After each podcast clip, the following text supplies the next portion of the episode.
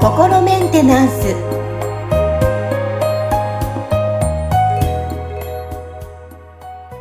はい皆さんこんにちは。心メンテナンス。本日もアシスタント三上恵と気候ヒーラーの吉村隆二です。はい吉村さん本日もよろしくお願いします。よろしくお願いしますはい。あの、前回、ヒロさんのね、メッセージを読み上げて、えー、はい、前半はこう音楽の影響について、潜在意識クリアリングのお話をさせていただきました。で、はい、今回はもう一つ質問がありました。恋感情とは何でしょうかっていう質問がありましたので、えー、うんうん、このね、時間はちょっとそのお話を取り上げていきたいと思います。はい。はい。うん、うんまあ、夏といえばなんか恋愛するイメージもありますけど、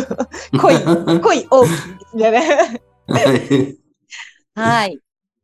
さあ、えね、家族や地球や動物などに対する愛とは異なり、相手にドキドキするのは本能として DNA が反応するかもしれませんが、潜在意識では AI のような働きに動かされているのかなって思っていますってね、えー、メッセージが来てましたけども。うん、うん、はい。そうですね。あの、これも非常に興味深い質問で、あのね、まあ、本能として DNA が反応するのかもしれませんがっていう話なんですけど、まあ僕も大体そういう見解なんですよ。うん、で、その、で、DNA、あの、じゃあなんだろうみたいな話になってくるんですけど、はいうん、この DNA ってまさに僕、あの、なんかこう、一種のメカニズムで、その AI みたいなものだなっていうふうに思ってるんですね。はいはい。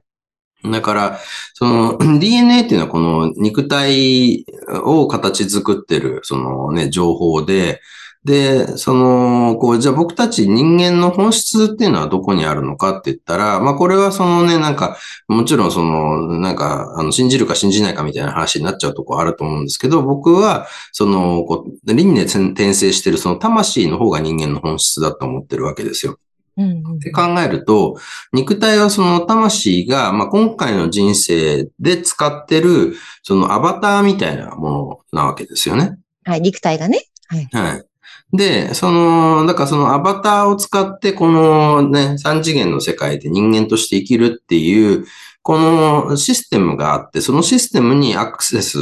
ユーザーとしてのその魂がアクセスして、それでこの、まあ、言ってみたら、このゲームとか、そのバーチャルリアリティみたいな、この世界を、で、まあなんかこう、なんだろうな、まあ活動してるわけですよ。で、あの、まあ、僕はこれは一種の本当にゲームみたいな、その魂が楽しむためにやってることだろうなっていうふうに思ってるんですけど、そのためのそのシステムの一部として DNA っていうものが存在してるわけですね。うん、で、そうすると、そのこの DNA ってもともとはその、こう、この地球上の弱肉強食の自然界で、その、こう、発展、発達してきたものですよね。生き物が、その、こう、進化して、その生存競争を勝ち抜いていく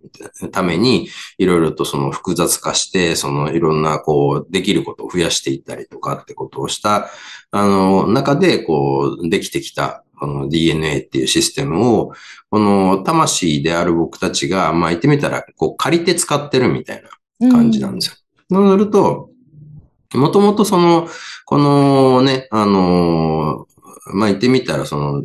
こう、この野生の世界でサバイバルをしてきた、このね、あの DNA が、その、なんていうのかな、こう自分がこう、ね、あの言ってみたら生き延びるとか、ね、よりこう、その、この弱肉強食の世界で、その強く、あの、いられるようにとか、できることを増やすとかね、身を守るとか、その進化発展するとか、種を保存して、その自分のコピーを増やすとかっていうようなことのために、こう、なんてあの作ってきたいろんなその戦略みたいなも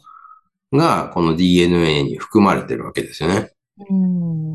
で、なんかこの、例えば物を食べるみたいなことも、その肉体がやってることなんで、そのね、なんか、あの、前回お話しした、そのね、僕たちが、の、その、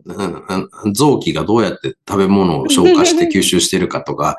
ね、どうやって爪を伸ばしてるか知らないですよねっていう話のそこの部分を、その DNA がやってるわけですよね。うーん。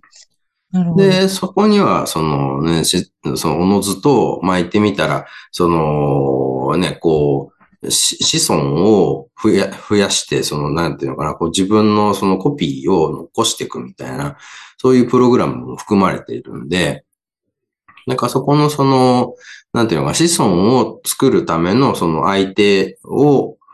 と出会って、で、そこでその協力し合って、その子供を作って育ててみたいなプログラムっていうのがこう、この DNA の中に含まれてるんで、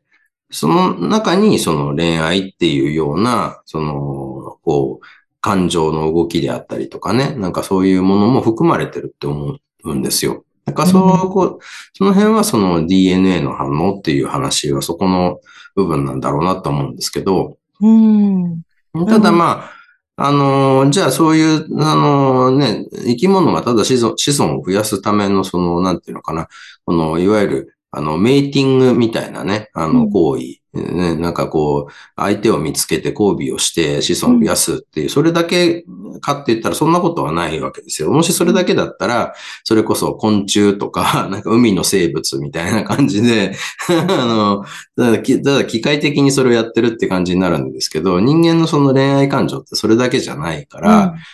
だからその DNA が持ってるその子孫を残したいっていうその感情だったりとか心の動きだったりっていうのうんに、プラスそのなんか魂がそもそも持っているそのね、あの、なんていうのかな、相手のことをなんかもっと知ってもっと受け入れたいとか、そのなんかこう、もっとこう、近づきたい、一つになりたいみたいな、ここれはだから言ってみたら、魂がもともと持ってる愛のエネルギーですよね。なんかこの、この愛のエネルギーと、この肉体 DNA が持っている、そのなんか、あの、種の保存みたいな話。だからそれってまあ言ってみたら性の話なわけですよ。うんまあ性っていうのは生きる方の性と、それからその、なんか性行為とか性欲とかの性と、なんかこうで、どっちも含まれてる性だと思うんですけど、だからその、このね、魂が持ってる愛と、それから肉体 DNA が持ってるその性の、あの、が、なんかこう、合わさった活動なんですよね。うん。うん。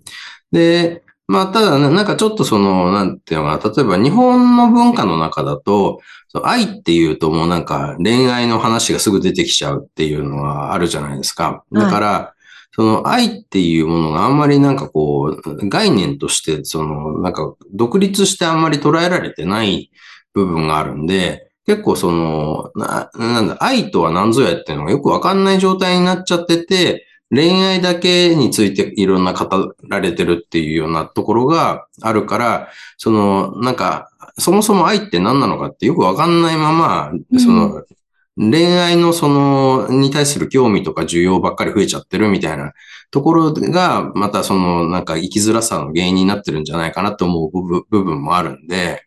ここってその、確かに恋愛素晴らしいとは思うんだけど、その、そね、なんかその恋、恋愛が先じゃなくて、まず愛が先にあって、その中の、なんか愛の表現の方法の一つとして恋愛もあるよねっていうような位置づけで考えた方が、その、なんていうのかな、なんかこう長い人生をこう生きていく上では、あの、うまくいくんじゃないかなって思うんですよね。なんかうん、例えば、僕も若い頃なんてね、やっぱり、その、なんか、あの、有り余る性欲を持て余してるみたいな状態で、だった時期とかあるし、その、なんか、愛のことよくわかってないけど、とりあえず性にすごい興味があるみたいな状態で、結構やっぱしんどかったわけですよ。その、自分が本当にそのね、なんか、なんだろう、どうしたいのかよくわからないみたいな、この性欲をどういうふうに取り扱ったらいいのかよくわからないみたいなね。で、そうすると、その人間関係でもなんかそこの、その、こう抑圧してたりとか、その、どうしたらいいかわかんない、もやもやみたいなものをどう表現したらいいかわかんなくて、そのね、うまく、なんだろうな、なんかこう、例えば女性と、その、こう友達になることが難しいみたいなね。なんでかっていうと、うんその性のことをいつも考えちゃうから、普通に友達として接することが難しくなっちゃうわけですよね。うんでも、まあこれってなんか自分がそのなんか子育てとかしし始めて、この僕の DNA が、あ、なんか子孫作ったから、なんかそこまでなんか子孫作れ作れって、こいつになんかこうせっつかなくてももういいなって感じになってくれたんだと思うんですよ。だからそうすると、ちょっとその、なんかこう、あのね、あの、性のことになんで頭がいっぱいになっちゃうみたいな状態じゃなくなってきたんで、そうすると、なんかこう、女の人のことも、なんか、その、おね、女の人っていうよりは、人として見れるみたいな状態にこう、なってくるわけですよね。だからそうすると、なんか、ああ、まあ、とはね、な男女ってあるけど、まあ別にやっぱり人だよね、みたいな感じになってくると、もっとなんか、なんだろうな、フラットにこう、いろんな人とね、こう、あの、付き合えるし、なんか気持ちがもっとわかるっていうかね、なんかその、要するに性の対象として見るのか、人と見るのかって、して見るのかっていうので、なんかその、こう、ね、心の通じ合いぐらい、具合が全然違うんですよね。うん。や、わかる気がします。うん。そうそうそう。だから、まあ別にその、れね、恋愛、えあの、全然いいと思うし、その、なんていうのか、それもその愛の表現の一つで、なんかとてもその、それにこの、ね、性が、性っていうものを持った肉体をそのわざわざ選んできてるっていうところとか、あとはその人間のそのなんか性自認であったりとか性の対象とかが必ずしもその異性と限らないとかっていうところもこう含めて考えると、その、なんていうの、ただ単にその子孫を残すための手段としてじゃなくて、その愛の表現方法の一つとして、その探求していく価値のあるものだなっていうのはすごく感じるんですけど、うん。ただ、それが主体になっちゃうと、なんかその、ほ他のことが手につかなくなっちゃうみたいなね。なんかこう、ことにもなりかねないから、そこをうまくそのバランス取って付き合っていくっていうことは大事かなって思うんですよね。だから、なんかね、まあ、とはいえ、なんかこう、じゃあ、こう、一般の社会の中で、その、オープンに性のことを語れるかって言ったら語りにくいわけじゃないですか。うんそのね、ちょっとそういう、こう、性に奔放そうなところとかを人に見せちゃったりすると、なんか途端になんかあの人やばいよねみたいな感じになっちゃったりとかするわけだし、だからそうなると、その結構性って抑圧されてるんで、その抑圧は減らした方がいいなと思うんだけど、でもじゃあ、人生が全部性だけでできてるかって言ったらそんなことはないわけですよね。だから、そうなるとやっぱり大事なのは、まず愛ありきで、で、愛の表現方法の一つとして性もあるよねっていうような位置づけがちょうどなんかバランスとしていいんじゃないかなって思いますよね。いやーね、今感じてる、ね、そういう人もたくさん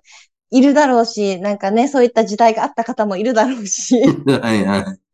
そうですよね。だから、こうなんだろうね、老夫婦が寄り添って、そういうのがなくても一緒に寄り添える仲っていうのは、やっぱ愛があるから、うんそのうん。恋がね、今はなかったとしても愛があるから一緒にいられるわけで、って考えたらうんやっぱり、その恋愛だけじゃなくて愛が持ったら自分に対しても余裕も持てるだと思うし、そこに執着しない自分もいると思いますしね。そうですね。だうん。からどっちが主体かっていうところで、ま、まず愛ありきっていうところで考えた方が、あの、だからその愛がある上での性だったら、多分暴力にはなならないと思うんですよね。そうするともっとフラットにみんななんかこうね、自分こういうのが好きなんですとか、うなん、かね、ここっちよりはこっちの方好むんですとかっていうのを普通にいろいろ話ができたら、多分もっとなんかこう、そういう愛、あ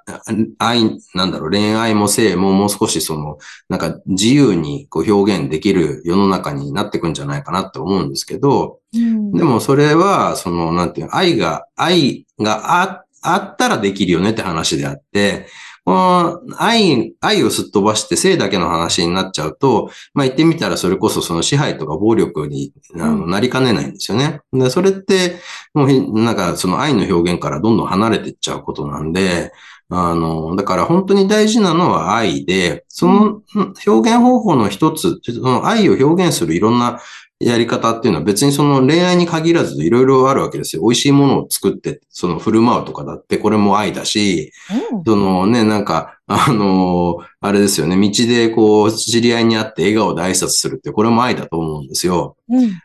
だから、その、なんかすべてにちゃんと愛が含まれてたら、多分、その恋愛とか性もちゃんと愛の表現になるけど、ここがその愛がす、ななんかこう、ちゃんと、なんだろう、表現されてないというか、その愛が含まれてない中で恋愛をしようとすると、なんかストーカーみたいな話になっちゃったりとか、セクハラみたいな話になっちゃったりとかっていうことになるんだろうなと思いますね。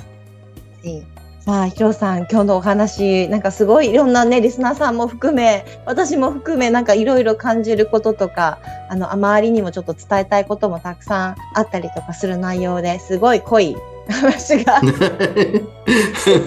たと思いますので、なんかちょっとね、恋愛に悩んでる人とかいたら、ぜひこういったね、ポッドキャストでこういう話があったよって情報もシェアしていただけたらなと、はい、思います。はい。はい本日はですね、ヒロさんのお話を、えー、取り上げて、えー、恋愛の話をね、えー、取り上げました。